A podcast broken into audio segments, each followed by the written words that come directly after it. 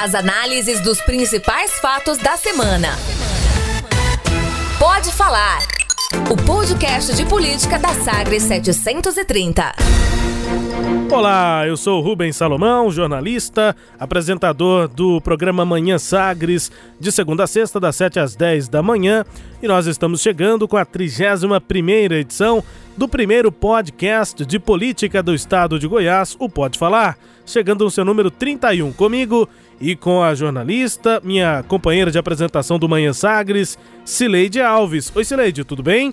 Oi Rubens, tudo bem? Oi gente, tudo bem? Abraço a todos.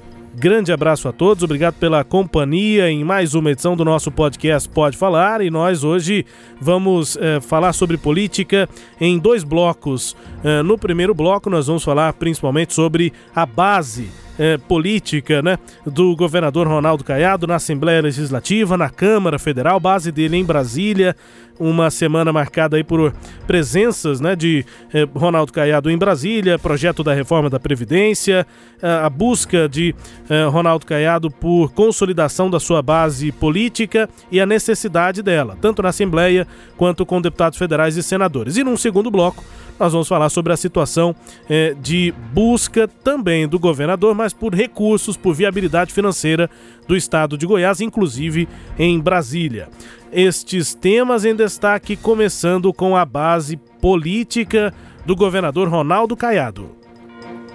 Se os parlamentares estaduais e federais não têm a confiança do governo, é, eles vão votar com o governo que, que, que não lhes deposita confiança, governos que você ajudou, muitos ajudaram a construir, tá? ninguém vai votar no ninguém vai votar com o governo, né? Porque o, o Caiado é bonito ou porque o Bolsonaro tem olhos azuis. Né? Nós queremos, os parlamentares querem ajudar a governar, não querem achacar, colocar a faca na pescoço de nenhum governante, mas querem ajudar a governar. Eu acho que é uma questão de justiça. São governadores, são prefeitos, são, são é, presidente que fazem as suas escolhas. E, com certeza, é, é, terão que se ajustar ou arcar com os ônus, o ônus dessa, dessa, dessa falta de parceria ou talvez falta de lealdade. Chega a falar de falta de lealdade, né? O delegado Valdir foi nosso entrevistado aqui eh, no, na programação da Sagres, deputado federal líder do PSL na Câmara, Celete, fala inclusive que a estratégia, ou melhor, a postura, né, de Ronaldo Caiado é muito semelhante ou parecida é, é, com a do presidente Jair Bolsonaro, que também ainda vive esse tipo de problema para consolidar uma base no Congresso. É o que está apontando o delegado Valdir sobre a base de Ronaldo Caiado aqui em Goiás. Leite. Pois é, o delegado Valdir, ele fechou a semana, a entrevista nessa sexta-feira, e ele deu para a gente assim, um panorama do quadro tanto em Brasília quanto aqui em Goiás. Em Brasília, só para relembrar aqui, Rubens, nesta semana o governo sofreu uma derrota importante na votação lá no Congresso Nacional, é, quando os deputados derrubaram o decreto do, da presidência da República que alterava a forma de se declarar como as, o documento sigilos né, pela lei de acesso à informação. Foi um decreto assinado pelo vice-presidente que estava em exercício da presidência, o Hamilton Mourão, e o Congresso Nacional aprovou um requerimento do PSOL, que é o principal partido de oposição ao presidente da República, e, e, o objetivo foi claro, né? Foi mandar um recado para o Palácio do Planalto. Qual o recado? Quer governar? Então senta conosco e vote e, e, discuta os nossos o que a gente está querendo, as nossas demandas e aí sim a gente vai votar.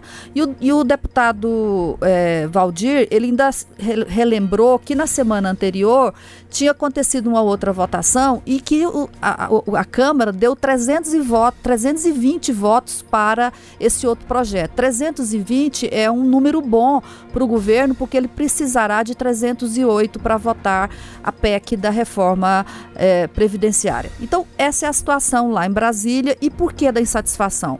Os deputados acham que o presidente da República não dividiu o poder com eles, né? Então, o presidente fez aquele discurso todo de que é, não, não faria governo é, de orientação política, que ele é que escolheria com base em currículos, informação técnica, mas acabou dividindo o governo com as frentes, né? A frente evangélica indicou ministro, a frente é, a da agropecuária indicou ministro, mas ele, ele quer dizer, só que ele considera que isso não é, não é dividir governo com, com critérios políticos. E foi algo muito observado pelo Valdir, né? Uma foi. coisa é base temática, é, é bancada temática, é bancada da bala, do boi, da Bíblia, pode negociar, tem ministros e tal mas a bancada da Bíblia não é quem indica voto. Quem indica voto é o partido, é a bancada partidária, né? É, e aí, e aí o deputado Valdir falou isso aqui para nós claramente. Cadê, a, a, a, é, na hora que foi votar, cadê essas bancadas? É, a expressão dele foi a seguinte: essas bancadas ficaram debaixo da mesa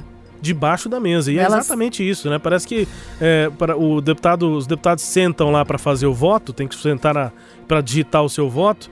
E aí nessa hora quem sentou para votar foram as bancadas partidárias, a bancada, é, as bancadas temáticas ficaram embaixo da mesa ou, é. ou, lá no gabinete, enfim, na discussão, no discurso, é mas no elas... voto elas só votam unidas nos temas que de interesse delas próprias. Aí elas votam unidas, mas no geral não tem essa forma, essa. Aliás, nem, nem sei se regimentalmente isso é, é, é fácil de fazer, porque quem orienta as votações são os líderes de bancadas, né? De bancadas, líderes partidários, Sim. melhor dizendo.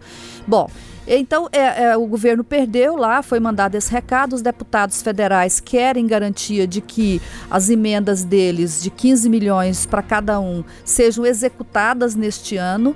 Os deputados de início de mandato que não têm é, emenda, porque o orçamento é do ano passado, eles não eram deputados, eles querem que o governo lhes garanta é, um, um recurso da ordem de 7 milhões para cada um para que eles indiquem obras a serem realizadas e, no geral, todo mundo quer participar do governo. E aí tem um mal-estar muito grande que o governo criou um decreto do presidente que ele criou a tal da é, bancada de é, é banco de talentos, né?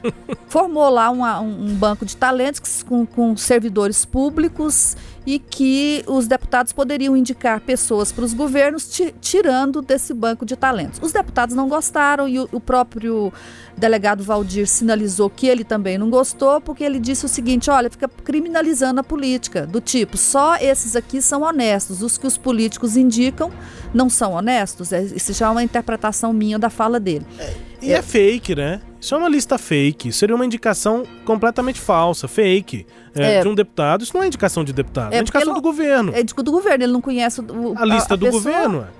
Pô, é, é como se a gente for contratar aqui um jornalista para Sagres e aí o Rubens Salomão faz uma lista de amigos dele. Aí a Cileide pode escolher um dos amigos do é. Rubens. Não foi a Cileide que escolheu, foi o Rubens que escolheu os amigos dele. A mesma Exatamente. coisa. Exatamente. Bolsonaro não está abrindo essa parte é, para os deputados. Né? Os deputados estão é, claramente com essa insatisfação. E a coluna painel da Folha de São Paulo divulgou isso no, no dia seguinte à chegada da reforma da Previdência, né, Celede? O Centrão já está dizendo o seguinte: ó, no mínimo até o carnaval, essa reforma não anda. Não. Se, se não chegar o projeto dos militares, não anda também. 30 dias. E se não conversar com o Centrão, o projeto fica parado. Pois é, e ontem, é, na quinta-feira, e a gente tem que entender melhor isso, mas o presidente da Câmara, o Rodrigo Maia, que é um dos líderes né, dessa articulação que está ocorrendo no Congresso Nacional contra essa, essa visão do presidente Jair Bolsonaro, ele decidiu encaminhar a reforma da Previdência para a Comissão de Constituição e Justiça.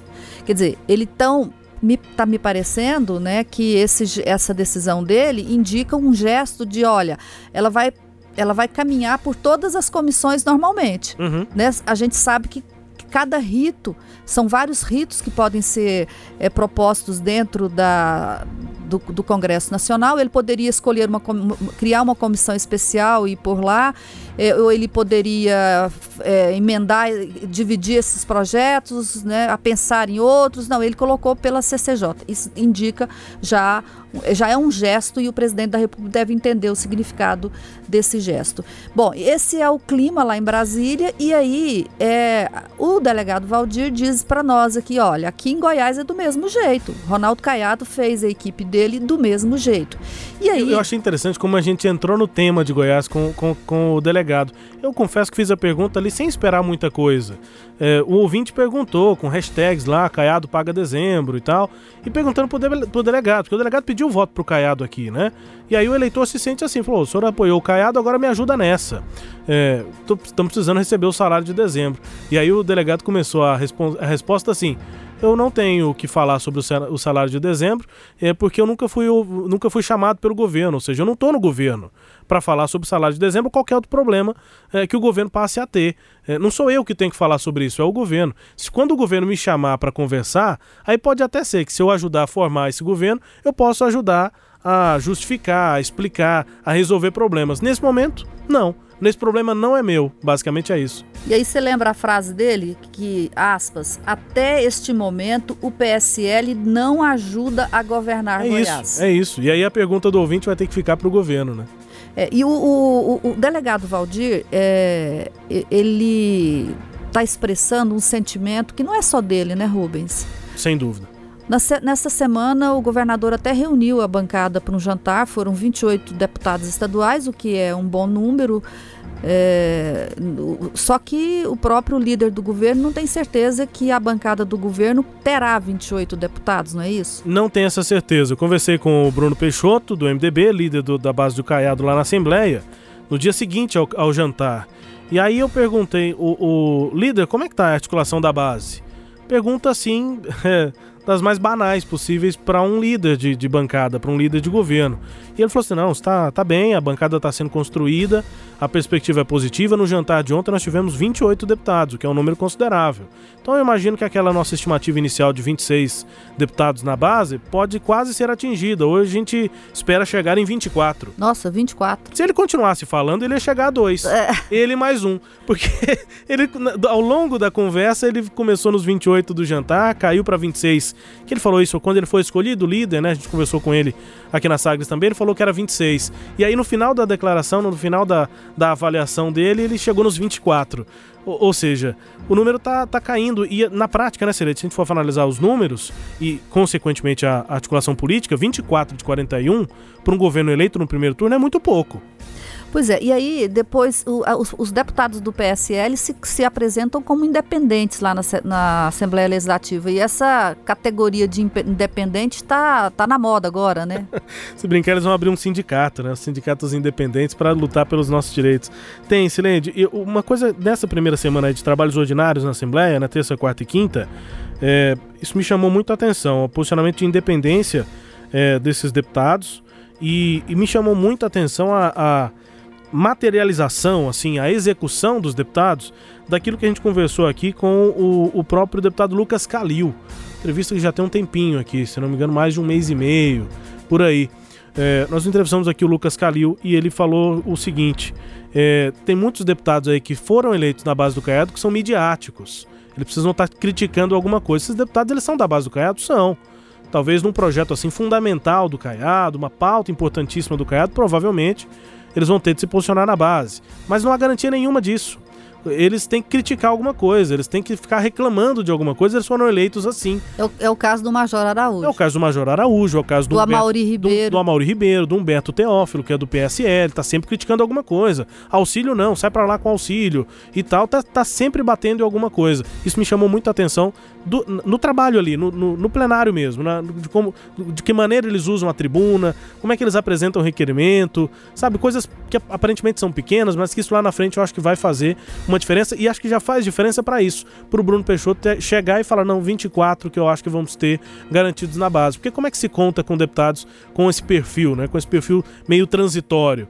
É, eles estão sempre tendo que criticar alguma coisa. Dificilmente eles vão ter que defender sempre as ações do governo. Ou vão conseguir sempre é, defender as ações. Eu, eu, eu não sei assim se isso é só um desarranjo natural de início de governo. Uhum. Para lembrar que a frase do ex-presidente é, Fernando Henrique Cardoso, ele diz que todo início de governo é meio desorganizado, né? Aí ele termina, mas nesse está exagerado, referindo-se ao governo de Bolsonaro. Uhum. Aqui também a gente não sabe se isso é só um desajuste de início de governo ou se é o prenúncio aí de uma nova a forma de relacionamento de legislativo com o executivo. É, de qualquer forma, independentemente de, do que será, uma coisa é certa: precisa de haver diálogo. Né? E eu acho que os deputados estão ressentidos muito disso. E aí eu me lembro da entrevista que a gente fez com o deputado Humberto Aidar, eleito presidente da CCJ na terça-feira, em que ele falou exatamente isso. Falou, o governador não conversou com ninguém, nenhum deputado. Ele não ouviu as demandas que os deputados têm a fazer.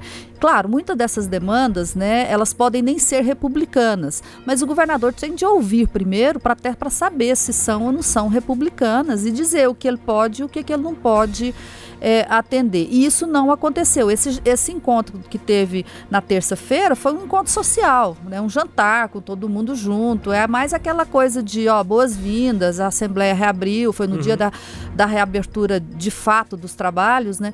Então tem muito esse aspecto aí social e, e de sinalização política, mas não é efetivamente uma conversa. É, e só uma observação sobre o que você falou, Cirei, de que a, a, às vezes as, as demandas dos deputados podem ser ilícitas, enfim, né, questionáveis moralmente, que cargos que eles querem ter e tal, mas tem uma postura de alguns deputados. Eu vou citar três aqui que foram vereadores. Os três ex-vereadores, o Vinícius Cirqueira, o Alisson Lima e o Eduardo Prado. Conversei com os três. E os três estão dizendo o seguinte: conversei nos bastidores ali em off, né? Eles dizem o seguinte: a gente não está querendo cargo no governo, não. Nós estamos achando esse gabinete na Assembleia até grande demais é, eles estão com dificuldade de nomear todos os cargos no gabinete. Eu, eu, não sei, acho que daqui a uns seis meses eles já vão ter entendido quantos cargos eles têm nos gabinetes e vão estar tá usando a estrutura que tem. Mas assim. E vão querer mais. Essa coisa de novato, Cileide, eu acho que tem isso também. Eles não estão com aqueles vícios é, já automáticos que os deputados antigos tinham, de saber quantos cargos tem em tal secretaria, em tal diretoria e tal. Não, isso aqui é meu, isso aqui é do outro e tal. Para eles, eu acho que isso não está muito bem dividido, nem os da própria Assembleia. É, o, o, os deputados têm cargos da mesa diretora, a gente sabe disso na presidência, com aquela quantidade que a gente já falou aqui, detalhou, quantidade de cargos só na presidência, mais os gabinetes. Os novatos parece que eles ainda estão se acostumando com essa coisa da estrutura e essas demandas ainda não estão tão é, firmes ou tão é, direcionadas ao governo do, do Caiado é, do que se fossem mais deputados com mais mandatos, com mais esses vícios de querer ter esse, essa bocona. Eu, faria, eu falaria boquinha, mas é uma bocona. Bocona. É, e aí, assim. Bocão. Esse, é um bocão, né? Porque esses deputados antigos eles tinham uma. É, essa, esse vício mesmo. É, e aí tem essa distribuição que está mais próxima deles, dos deputados principalmente eleitos pelo interior. Tem o, um deputado de Itapuranga, por exemplo, assim, tem, tem alguns casos específicos que a gente tem que ver nessa legislatura. Então, lá em algumas regiões do interior, em algumas cidades, tem a direção, a coordenação, né, que era subsecretaria, agora virou coordenação de educação, tem cargo na saúde. Nesses cargos específicos, os deputados novatos estão mais de olho para ver Mas a coordenação as coordenações dessas áreas. foram indicadas, né? Já já estão sendo, né? É. Mas assim, nesse ponto tem uma, uma interferência maior, uma dedicação maior dos deputados para confirmar suas indicações. Só que se for comparar, se for pegar esses cargos locais, regionais, educação, saúde, é, tem a questão de esporte também, que está uma tentativa com a secretaria de voltar a ter esses cargos pelo, no governo pelo interior do estado. É, esse, essa quantidade de cargos, comparado com a bocona anterior, isso é micharia. Uhum. Não é nada para o governo. É, e aí, só para agora ilustrar isso que você está falando, me lembrei de uma coisa aqui que eu acho importante registrar, pelo menos. Nessa semana saiu a nomeação no Diário Oficial do Estado do Maurício Roriz como superintendente do, do, de esporte lá da Secretaria de Educação. Uhum. É, por que, que isso é importante? Porque o Maurício Roriz é um, é, foi o coordenador geral da campanha de Thales Barreto. E ele estava no, no, nesse mesmo cargo nos governos de José Hélito e de Marconi Perillo. Então ele continuou no governo de Ronaldo Caiado. Isso, na política, isso tem um significado. É, na claro. época da AGEL, né? Da Agência Goiana de Esporte e Lazer, o Thales Barreto tinha uma grande influência, inclusive. Ele foi, ele foi o, o presidente da AGEL, né? Então, é, isso está dizendo que nós estamos falando de cargo e, coincidentemente, saiu nesta semana a nomeação do Maurício Roriz. Agora, é, o, tudo isso, o, o Rubens, é, de novo, vou, vou, voltar aqui na conversa com o, o delegado Valdir, e eu vou contar uma história aqui, porque ele, ele, ele falou, então não é, não é segredo. Quando terminou a entrevista que a gente fez com ele, eu nós, você e eu, né, procuramos ele, perguntamos para ele outras informações em off, né, só para posicionar nosso ouvinte. Em geral, os políticos dão declarações em on, ou seja, aquelas que são públicas. Microfone aberto. Microfone aberto, ligado. né, no, no, ligado, e depois eles acabam falando outras coisas que eles não querem que sejam públicos, ou seja, com o, o, o microfone desligado, daí o off. E aí eles comentam bastidores e dão informações sobre as coisas que estão acontecendo ali, mas que eles não podem fazer de declaração. Deixa eu dar um exemplo rápido assim. Sim. Por exemplo, o, o, deputado, ou enfim, não estou falando especificamente do Valdir, porque a Cileide vai explicar por que, que ela está diferenciando on e off, que a gente conversou com o Valdir depois e ela vai contar o que, que o Valdir contou. Então, um deputado, um senador, um vereador, um político no geral pode chegar numa entrevista e dar indícios de que está insatisfeito com o executivo. Aí ele dá esses indícios em on, com o microfone aberto. Depois com o microfone desligado, ele conta coisas que são ali meio restritas a ele e ao chefe do executivo. Aí ele fala mal do governador. Aí ele fala mal mesmo. Aí ele fala mais mal do, do que ele No on falou. ele deu indícios, no off ele fala mal a beça. E aí ele conta detalhes, por exemplo, ele fala: ah, teve um dia que eu fui lá na prefeitura ou lá no governo, enfim, no Palácio do Planalto, e aí o, o presidente me tratou de tal forma. Aconteceu tais e tais coisas. Detalhes que se ele falasse é, com o microfone aberto, ligado, talvez ele envolveria mais gente e causaria um problema ainda maior. E aí em off ele acaba falando. E a gente foi lá no Valdir, porque ele deu esses indícios que nós ouvimos aqui na entrevista, nessa, é, nessa, é, nesse trecho. Falamos, sim, mas o, e o que é que está acontecendo, né, Cireide? Em relação é, à base do Caiado e o Caiado. Falei, deputado, vamos conversar em off. Me conta o que, que é que está acontecendo. Ele, ele respondeu, tudo que eu disser é em on. Não tem off. Não tem off, eu não falo em off. Tudo que eu disser pode publicar que é em on. Então, já que ele falou, vou contar o que, que ele disse. Eu perguntei para ele assim, por que essa, né, que está acontecendo com o governo Caiado? Ele respondeu para mim, o problema é que o governador está muito mal assessorado, muito mal assessorado. Então, essa é a primeira frase de, do delegado Valdir. E daí em diante ele começou a falar tudo isso. Ele não conversa.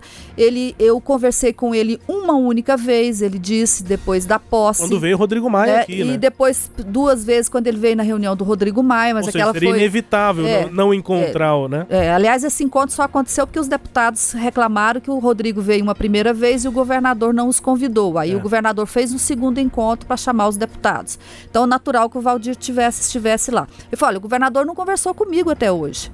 Nem né? sobre segurança. O governador não me ouviu quando foi indicar o, o, o, secretário de Segurança Pública, quando foi indicar o delegado geral de Goiânia, quando foi indicar o comandante da Polícia Militar, quando foi indicar o, o, o comandante do Corpo de Bombeiros. Ele não me ouviu, ele não pegou, ele não pediu a minha opinião, que é da minha área, que é de segurança pública. Da minha praia. Da minha praia, né? Que é a segurança pública. E aí ele, ele, ele fez todas as reclamações para chegar a essa conclusão. Ele acha que as pessoas que o governador está mal cercado. Aí eu lembro né? Eu também não tenho, não tenho. Eu, eu, a pergunta é pública, né? No nosso caso, nós não temos nada para falar em, em off. Sim. Eu perguntei para ele se ele estava se referindo à mulher do governador a, a, a, e a filha dele. As duas estão muito próximas dele. Gracinha e, e a Ana Vitória. E a Ana Vitória e a Gracinha estão muito próximas dele. Elas têm atuado, trabalhado o tempo todo ao lado dele lá no décimo andar do do, Palácio Pedro do Vico, ele não quis afirmar textualmente que eram as duas, né? Mas tornou a repetir que era que não havia diálogo é, e, e, isso está acontecendo aqui. De, aí ele falou: olha, bancada do PSL, nós temos dois deputados na Assembleia Legislativa e nós hoje podemos dizer que somos independentes. Nós ajudamos a eleger o governador, nós saímos com ele, fizemos campanha, mas até o momento a gente, a gente não, não participa desse governo, né? Então, é, é, isso a gente já ouviu, a gente já, falou, já fez podcast sobre esse tema, a gente gente já ouviu, e, e esse, isso tem reflexo também em outra relação que é com a bancada federal, né? Ele, o governador, nós vamos falar sobre isso no próximo bloco, uhum. e essa falta de diálogo, o reflexo que isso traz no trabalho do governador lá em Brasília. Para finalizar sobre a Assembleia, algo que disse o Valdir também em off, mas ele disse que o off é on, é, é de microfone aberto, ele falou que os dois deputados Paulo Trabalho e o Humberto Teófilo, que são do PSL na Assembleia, ficaram até o último momento junto de Álvaro Guimarães na disputa à presidência da Assembleia. Ou seja, demonstrando ali alguma intenção, uma proximidade. Lealdade. Uma... Lealdade, fidelidade. A base de Ronaldo Caiado, todo mundo foi indo lá pro lado do Lissauer e os dois ficam nos últimos, ainda defendendo o Álvaro Guimarães. E, e perderam, agora... e perderam por isso, porque como eles ficaram do lado do Álvaro o tempo todo, eles não, não estavam no grupo que hoje é o grupo majoritário Comanda, na né? Assembleia Legislativa e, consequentemente, eles não foram os primeiros a apoiar o outro lado. É isso. Então, começando aqui o nosso segundo e rápido bloco aqui para falarmos sobre essa articulação federal de Ronaldo Caiado em Brasília, de Reforma da Previdência chegou, Ronaldo Caiado foi lá. E uma observação importante foi que no dia que a reforma chegou, o governador chegou com um discurso de apoio à reforma e saiu dizendo: essa reforma não vai sair por agora e os meus problemas são para ontem cobrando então alguma contrapartida do governo federal para que ele e os outros governadores apoiem a reforma da Previdência, Sileide. Pois é, é, eu, eu chamo agora, vou chamar esse bloco aqui de a ansiedade do governador. Boa. Né? O que está acontecendo. É como se fosse um capítulo de um livro, né? É. Ansiedade do governador. É. Aí entra no capítulo. É. Só que é um capítulo pequenininho.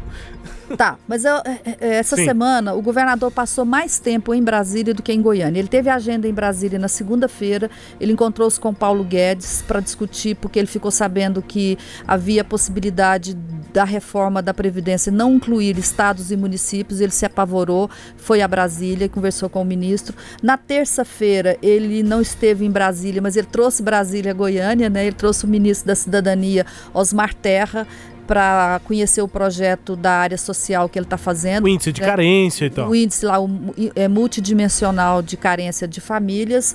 Na quarta-feira ele voltou a Brasília, ele participou da reunião do Fórum de Governadores pela manhã, reuniu-se com o ministro Onix Lorenzoni e depois com o ministro da Saúde. Na quinta-feira, de novo, agenda em Brasília. Toda em Brasília ele esteve com o presidente do TCU, depois com o presidente da Caixa Econômica Federal, Pedro Duarte Guimarães, e uma audiência com o presidente Jair Bolsonaro.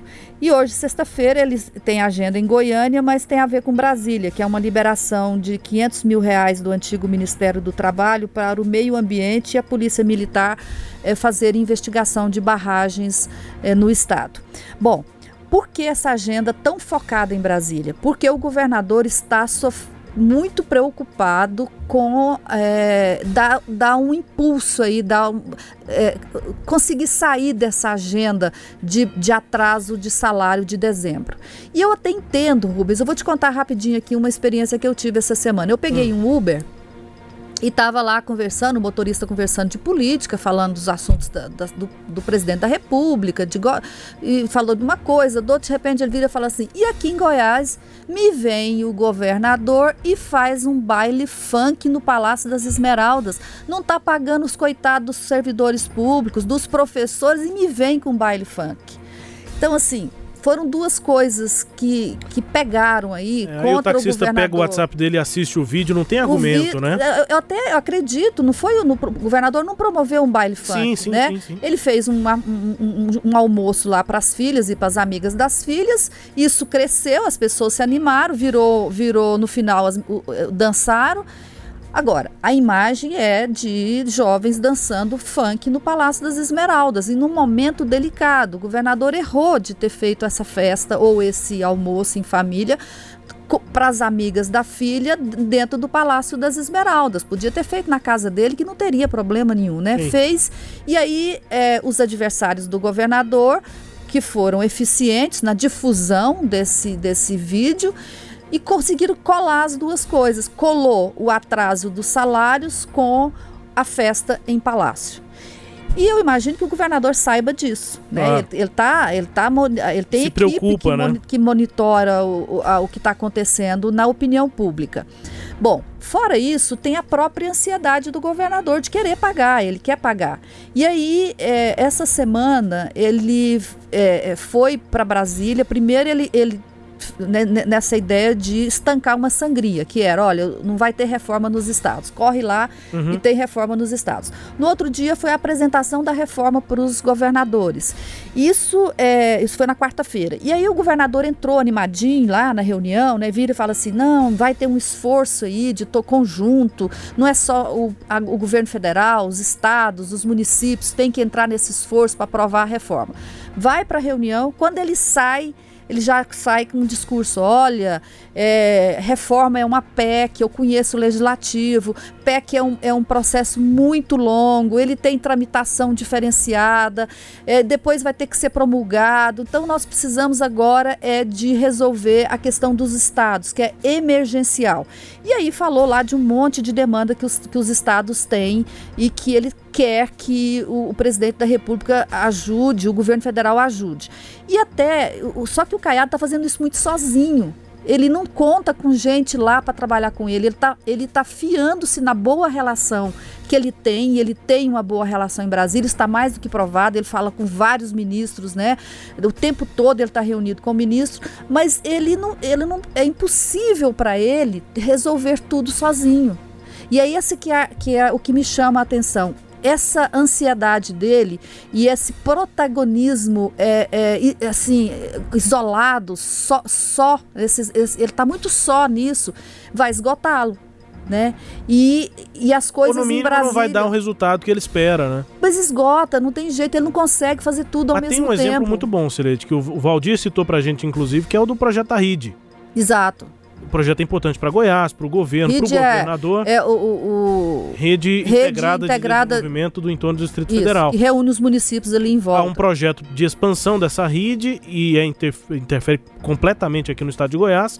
E o Valdir citou pra gente, o Caiado não pode ir lá e relatar esse projeto. Não pode, ele tem, tem que ter um alguém de Goiás lá. acompanhando esse projeto, não só relatando, mas acompanhando a sim, tramitação sim. do projeto lá. Ele não pode fazer isso. A cada mudança o cara tem que estar atento. E, e não tem ninguém encarregado por ele para fazer isso lá dentro. Então, assim, é disso que a gente está falando. É uma ansiedade improdutiva, eu acho. Por enquanto, tem sido improdutiva, porque é impossível fazer tudo ao mesmo tempo. E o governador quer uma solução de urgência até abril. Nós já estamos em meados de fevereiro, abril está aí e ainda vai precisar de muito trabalho, Rubens. É, e aí, cenas do próximo capítulo que só o primeiro podcast de política detalha para você aqui em Goiás.